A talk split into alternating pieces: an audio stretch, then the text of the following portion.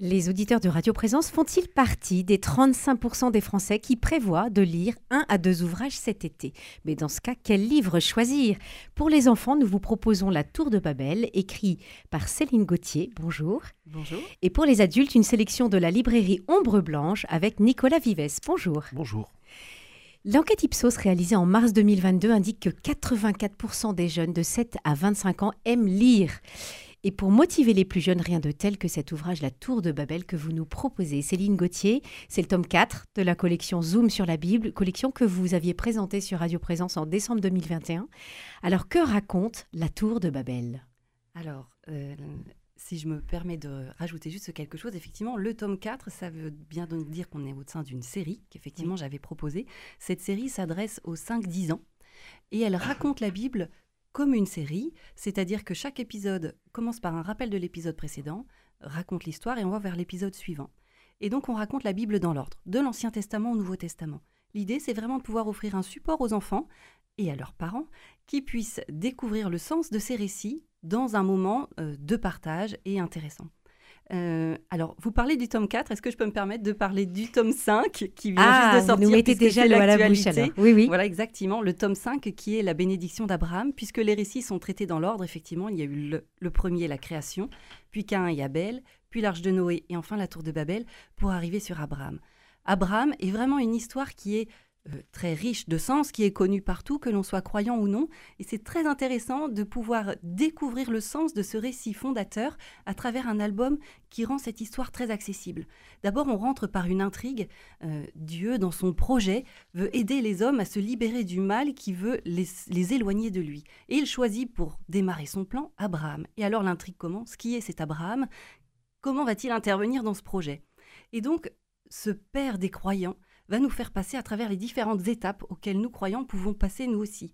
Il y a d'abord la joie, la joie de recevoir cette bénédiction. Dieu lui offre une descendance, un pays, sa protection. C'est vraiment une grande joie et il part à l'aventure. Et puis après cette étape, il y a une phase de doute. Il y a une phase de doute parce que euh, cette grande descendance, elle n'arrive pas, sa femme est stérile. Comment ça va se passer? Donc cette phase de doute est forte pour Abraham, tout comme nous chrétiens pouvons, croyants, pouvons nous aussi avoir une phase de doute. Même son neveu Lot, qui l'accompagnait depuis tout petit, le quitte, lui tourne le dos et part vivre à Sodome. Donc une phase de doute dont nous aussi pouvons nous, parfois faire l'expérience. Et puis, suit l'erreur. Le fait de se dire, je doute, je vais peut-être pouvoir faire moi-même quelque chose, ça met trop de temps à venir, et c'est là que Sarah se pose la question de se dire, je vais trouver une solution pour la provoquer moi-même, cette descendance, et c'est comme ça que le premier fils d'Abraham va naître avec Ismaël. Et puis on continue l'histoire, et là on arrive, je pense, vraiment à la plus belle partie de l'histoire, qui est comment Abraham va pouvoir montrer à quel point on peut aimer Dieu au point d'accepter de lâcher l'idée qu'on peut se faire de lui. Et c'est là qu'il y a un petit réajustement qui arrive dans l'histoire, c'est-à-dire qu'on a bien en tête cette histoire de sacrifice. Et le sacrifice qui est demandé à Abraham, c'est de sacrifier son fils en sens de sacrifier sa paternité. Mmh. Et donc là, il y, a, toute une notion de questionnement où on va jusqu'au bout d'une interrogation. Mais Dieu peut-il vraiment me demander ça? Moi, je suis humain, je ne comprends pas ce qu'il me dit, mais il faut bien que je me fasse une idée de ce qu'il me demande. Je me fais cette idée et je m'accroche jusqu'au bout. Et il va jusqu'au bout de cette montagne, jusqu'en haut de cette montagne, prêt à immoler son fils. Et là, l'ange intervient pour lui dire d'arrêter.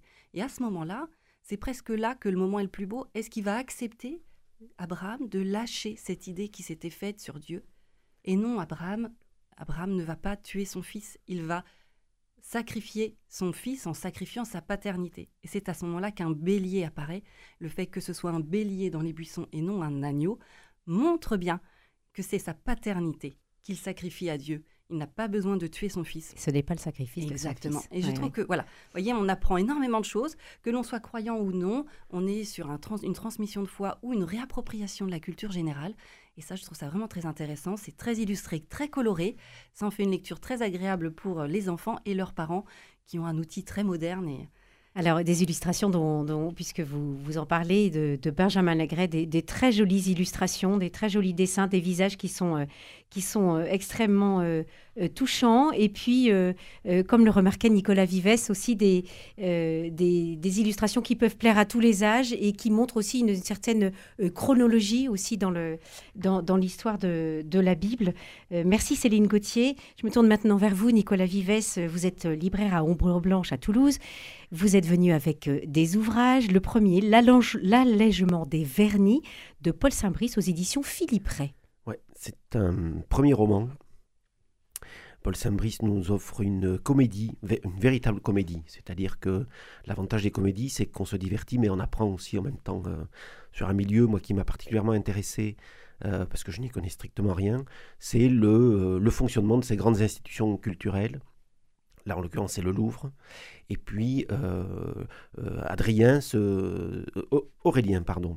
Je me trompe à chaque fois. Aurélien, le héros, c'est un quadrat Bon, il est conservateur au Louvre, il, a, il s'occupe, euh, son domaine c'est euh, la, Renaissance italienne, donc il a une des, euh, chaque conservateur au Louvre en fait a un, oui, un département. Un, département précis, et en général le directeur du Louvre est nommé dans le quorum des, des conservateurs quand l'intrigue commence, en fait, c'est euh, la directrice de la communication qui a été nommée directrice du Louvre. Donc on change un petit peu de braquet et le Louvre, euh, donc elle de suite, elle va convoquer des audits, elle va faire des... Euh, elle, veut changer les choses. Oui, elle, va prendre des communicants, elle veut passer à l'offensive, voilà. Et les communicants sont tous unanimes, il faut procéder à la restauration de la Joconde. Et ça, en fait, on se rend compte au travers de de ce héros qui est un petit peu un anti-héros, que c'est le cauchemar absolu pour tout le monde. Parce que, voilà, toucher au tableau qui est le plus célèbre de toute, de, toute la peinture occidentale, euh, voilà, si on rate notre affaire. Euh, donc lui se retrouve. Alors, à côté de ça, il a aussi des problèmes conjugaux. Donc, euh, parce que sa, sa, compagne est, aime beaucoup l'art contemporain. Donc là aussi, il y a un... Ah oui, il y a, y a, un conflit là. Oui, puis, alors oui, Paul Saint-Brice s'amuse aussi hein, à mettre en conflit le, le, milieu de l'art classique, le milieu de l'art contemporain à Paris. C'est un livre très satirique hein, aussi. Euh. D'accord. Donc un livre qui, finalement, dans lequel on apprend des choses, notamment sur la restauration des tableaux, mais aussi un livre qui a de l'humour. Mm. Et puis un peu euh, comédie de mœurs, puisque euh, puisqu'il y a, y a ces, ces relations intrapersonnelles, non seulement dans le monde de l'art, mais aussi dans, le, dans le domaine conjugal. Vous avez tout à fait résumé. C'est ce qui fait la richesse, à mon avis, de, ce, de, cet ouvrage, dans lequel moi, je suis revenu comme ça tous les soirs avec euh, plaisir en me disant mais où est-ce qu'il va m'amener? Jusqu'où peut-il m'amener dans cette intrigue euh, où on sent bien qu'à un moment, bon, ça va partir dans le, dans, le coup de folie. bon, ne nous en dites pas plus, mais c'est vrai que ça nous met l'eau à la bouche. Alors parlez-nous à présent de l'ouvrage de Jonathan Coe euh, chez Gallimard, Le Royaume désuni, en un mot, un roman historique. Euh, oui, fresque familiale. On est vraiment là-dedans. Jonathan Coe, ça fait un moment, c'est un grand romancier anglais euh, qui publie depuis euh, presque, presque 30 ans maintenant. Il y a vraiment toute une œuvre derrière lui. il est en train de bâtir une famille, alors, grand modèle. Et ça se passe en Angleterre. on est dans l'Angleterre, on est sur vraiment une traversée de l'Angleterre. Le livre, l'arc narratif du livre va du 8 mai 45, date de la victoire de l'Angleterre contre l'Allemagne nazie, à mai 2021, date de la sortie du confinement. Euh, euh, et, au fond, il nous raconte au travers de cette famille comment l'Angleterre est passée de cette grande nation qui dirige le monde, qui était aux accords de Yalta avec Churchill, à finalement ce petit pays gouverné par ce, un monarque. Ce, premier ministre, ah non, ce premier ministre hirsute, Boris Johnson. voilà, Boris Johnson, et qui a, voilà, qui a, pour, ça, il prend cette date. Cette date euh, qui sont des moments où, les familles se retrouvent. Ce sera le couronnement de la reine, euh, une finale de, football, euh, voilà. le moment évidemment de la mort de, Lady Diana. Voilà.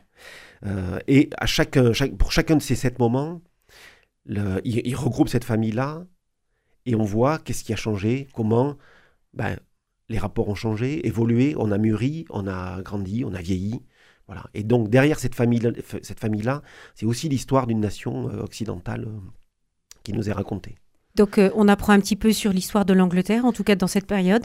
Ben moi je crois qu'en fait on apprend beaucoup plus sur l'histoire de, des fonctionnements de famille parce que ah en définitive c'est le, on peut faire un parallèle aussi avec la France tout aussi bien. Je veux dire, il a un point de vue qui est un peu plus un peu plus global que ça.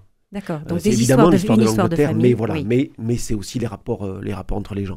Il y a, des- il y a- c'est ça qui est très, qui est très bien avec Jonathan Coe, c'est qu'on arrive à être euh, tantôt dans, le, dans la nostalgie, tantôt dans l'humour. Voilà, chacun des sept, de, de ces sept parties a une tonalité différente, et c'est ce qui rend le livre extrêmement attachant.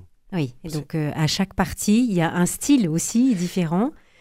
Enfin, Mais une tonalité, comme vous oui, dites. euh, oui, c'est un personnage, Une ambiance différente. Un Ouais. des éléments de cette famille différente qui est mis au centre du, Ah. euh, voilà, au centre du chapitre. D'accord. Bon, alors ça c'est le livre euh, de Jonathan Coe chez euh, Gallimard, Le Royaume des Unis. Euh, on, on- était en Angleterre, maintenant on va partir pour Jérusalem avec Eric Emmanuel Schmitt, Le défi de Jérusalem chez Albin Michel. Albin Michel, alors évidemment, euh, Eric Emmanuel Schmitt, euh, nul besoin de le présenter, euh, un, auteur proli- prolifique. Euh, et pourtant, et là, un, un- ouvrage qui ne ressemble quand même pas aux autres, et en tout cas euh, un gros ouvrage. Alors, pas tant que ça, parce qu'en en fait, ce qu'il explique au début, euh, dans le défi de Jérusalem, euh, il est en train d'écrire Soleil sombre. Alors, il, il a commencé une, une série de livres, je crois qu'il y aura 7 ou 8 volumes, Mm. qui là sont des très très gros volumes, de à chaque fois 6 ou 700 pages, euh, pour retracer l'histoire de l'humanité. Oui. On a eu un premier volume sur l'homme préhistorique, un deuxième qui se passait au temps de, de la tour de Babel, et euh, Soleil sombre qui était le troisième euh, et le dernier paru à ce jour sur l'Égypte antique. Donc là, c'est une autre. euh, C'est une un incise. En autre- fait, voilà. on lui a proposé Une de, de, Oui. faire un voyage euh, en Terre Sainte pendant quelques, quelques jours, quelques semaines. Il s'était converti déjà pendant un premier Oui. voyage en Terre Sainte. hein. Oui, Dans la il- nuit de feu, il le raconte. Tout à fait. Mm. Ouais, ouais. il raconte cette expérience-là. euh, et euh, donc là, il accepte. Et en même temps, voilà, le, le livret, euh, le carnet de voyage de, de- de la Terre Sainte aujourd'hui, euh, son journal d'écriture aussi. et, et le, et, final, et voilà, c'est un grand livre de compagnonnage en fait. C'est un livre qu'on on n'est pas obligé de le prendre dans, le dé- dans le déroulé chronologique. On peut comme ça aller piocher. On peut picorer. Euh, je, je vous avais, euh, j'avais sorti une petite euh, ah, au début. un petit peu de lecture. Ouais, oh, quelques. demain, je m'envole. Je fus à plusieurs reprises étonné de ne pas me sentir éreinté. La joie d'avoir accompli ma tâche et l'impatience de partir maquillerait-elle le surmenage ou le supprimerait-elle totalement? La fatigue devient un ennemi potentiel que je guette, qui rôde mais qui ne surgit pas. Quel livre emporter? Un seul, ma Bible. Jamais je n'ai tant allégé mes bagages. D'ordinaire, même pour deux jours, je m'équipe de cinq ou six volumes. L'ordinateur, surtout pas. Des carnets et des stylos, rompant avec mes habitudes, je m'accorde le luxe de l'austérité. Et vo- voilà. Et en fait, euh, c'est aussi une confrontation avec le- la vie spirituelle qu'il va, qu'il va aller trouver. euh. Et alors, puisqu'il est à. Jérusalem, est-ce qu'il nous, est-ce qu'il laisse euh, au, au lecteur euh, un petit peu euh, découvrir cette ville et puis, et puis ses, interrogations aussi? Oui, c'est ça. hein, Il prend la ville aussi dans sa, dans sa complexité, dans, les, dans sa complexité aujourd'hui, et puis dans sa complexité de, de, de- de la ville de, de- Terre Sainte, je veux dire, avec le- la perspective historique, bien sûr. Donc, euh, on apprend évidemment euh, beaucoup de choses sur, euh, sur Jérusalem et puis euh, euh, on peut euh, effectivement partager sa, sa quête spirituelle euh, dont, dont il fait. parle euh, très bien. Alors, je rappelle les titres proposés ce matin La bénédiction d'Abraham de Céline Gauthier aux éditions Les Petites Mamans avec euh, des illustrations de Benjamin Légret. L'all- L'allègement des vernis Paul Saint-Brice euh, aux éditions Philippe Ray, Le Royaume des Unis de Jonathan Coe chez Gallimard et Le défi de Jérusalem d'Éric Emmanuel Schmitt chez Alba Michel. Bonne lecture à tous nos éditeurs. Merci à vous Céline Gauthier et Nicolas Vives pour votre venue aujourd'hui Merci. dans Merci à vous. à Radio Présence.